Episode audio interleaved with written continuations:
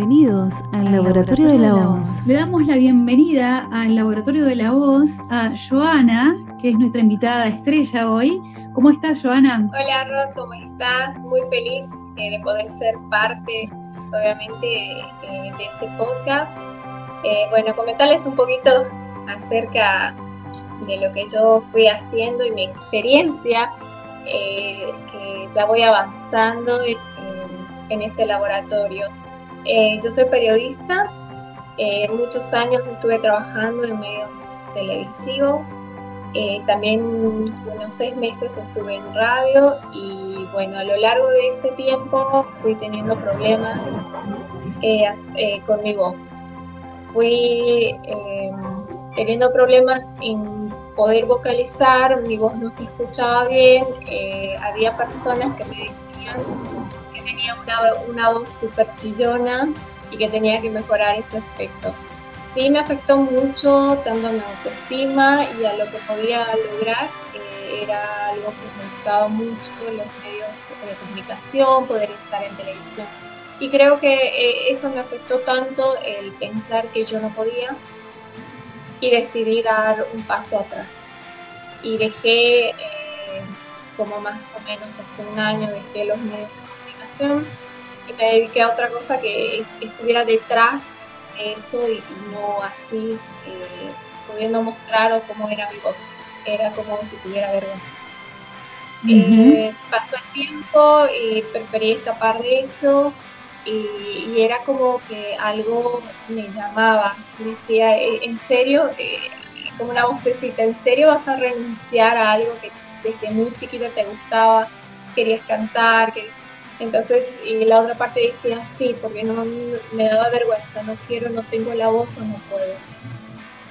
Y bueno, gracias a Dios, eh, te conocí a vos, voy, avanzando más, me siento muy feliz, me siento más confiada, me está ayudando bastante en la autoestima, eh, siento que está mucho mejor mi voz, creo que me puedo expresar de mejor manera y es en poco tiempo que, que estamos esté avanzando.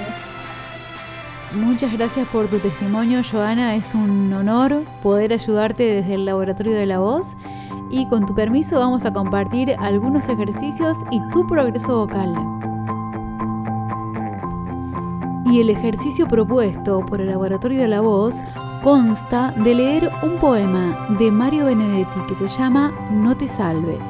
Lo elegimos porque es un poema bastante complejo en su construcción, las palabras que utiliza son sencillas, pero la intención hasta que uno entiende qué quiere decir cuesta un par de veces de leerlo.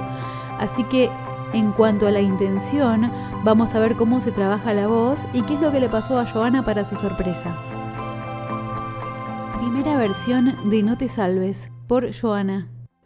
No te salves, no te quedes inmóvil al borde del camino, no congeles el júbilo, no quieras con desgano. No te salves ahora ni nunca, no te salves, no te llenes de calma. No reserves del mundo solo un rincón tranquilo, no dejes caer los párpados pesados como juicios. No te quedes sin labios, no te duermas sin sueño, no te pienses sin sangre, no te juzgues sin tiempo. Segunda versión. No te salves, no te quedes inmóvil al borde del camino, no congeles el júbilo, no quieras con desgana. No te salves ahora ni nunca, no te salves, no te llenes de calma, no reserves del mundo solo un rincón tranquilo, no dejes caer los párpados pesados como juicios, no te quedes sin labios, no te duermas sin sueño, no te pienses sin sangre, no te juzgues sin tiempo. ¿Lo conocías a Mario Benedetti? ¿Escuchaste alguna vez un poema de él? Eh, no le había escuchado este poema, sé que es un poeta, no es un novelista, y si mal no recuerdo es uruguayo o me estoy confundiendo. Y efectivamente, sí, Mario Benedetti es uruguayo, novelista y poeta. Este es un audio de WhatsApp que estuvimos trabajando con Joana y ella se quedó asombrada porque yo le preguntaba, decime cuál de las dos versiones te gusta más. Y esta fue su respuesta. Ay, qué increíble cambio. La verdad hasta yo me admiro, no me gustaba mucho escucharme por teléfono porque sentía que sonaba, como, una, como una niña. Y escuchar, la verdad me emociona mucho. Me gusta cómo ahora puedo expresarme mejor, cómo se escucha mi voz y, ay, de verdad es emocionante. ¿Viste, Joana, todo el potencial que hay adentro tuyo?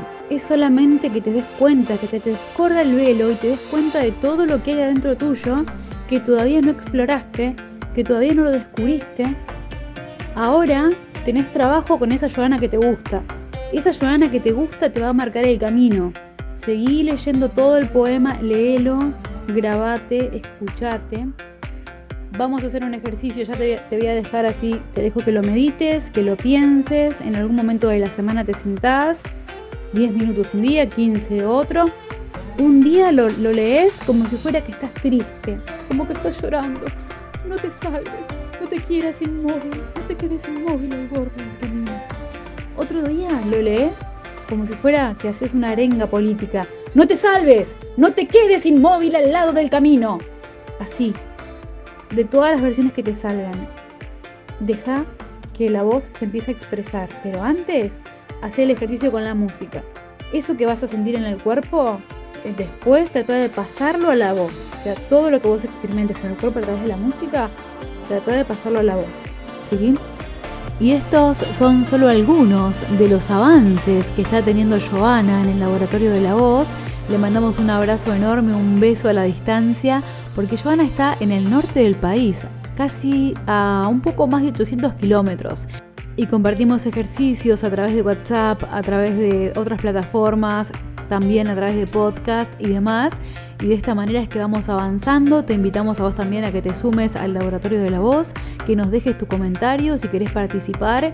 Acá estamos esperándote, va a ser todo muy bienvenido. Así que te mandamos también un saludo enorme a vos y gracias por escuchar.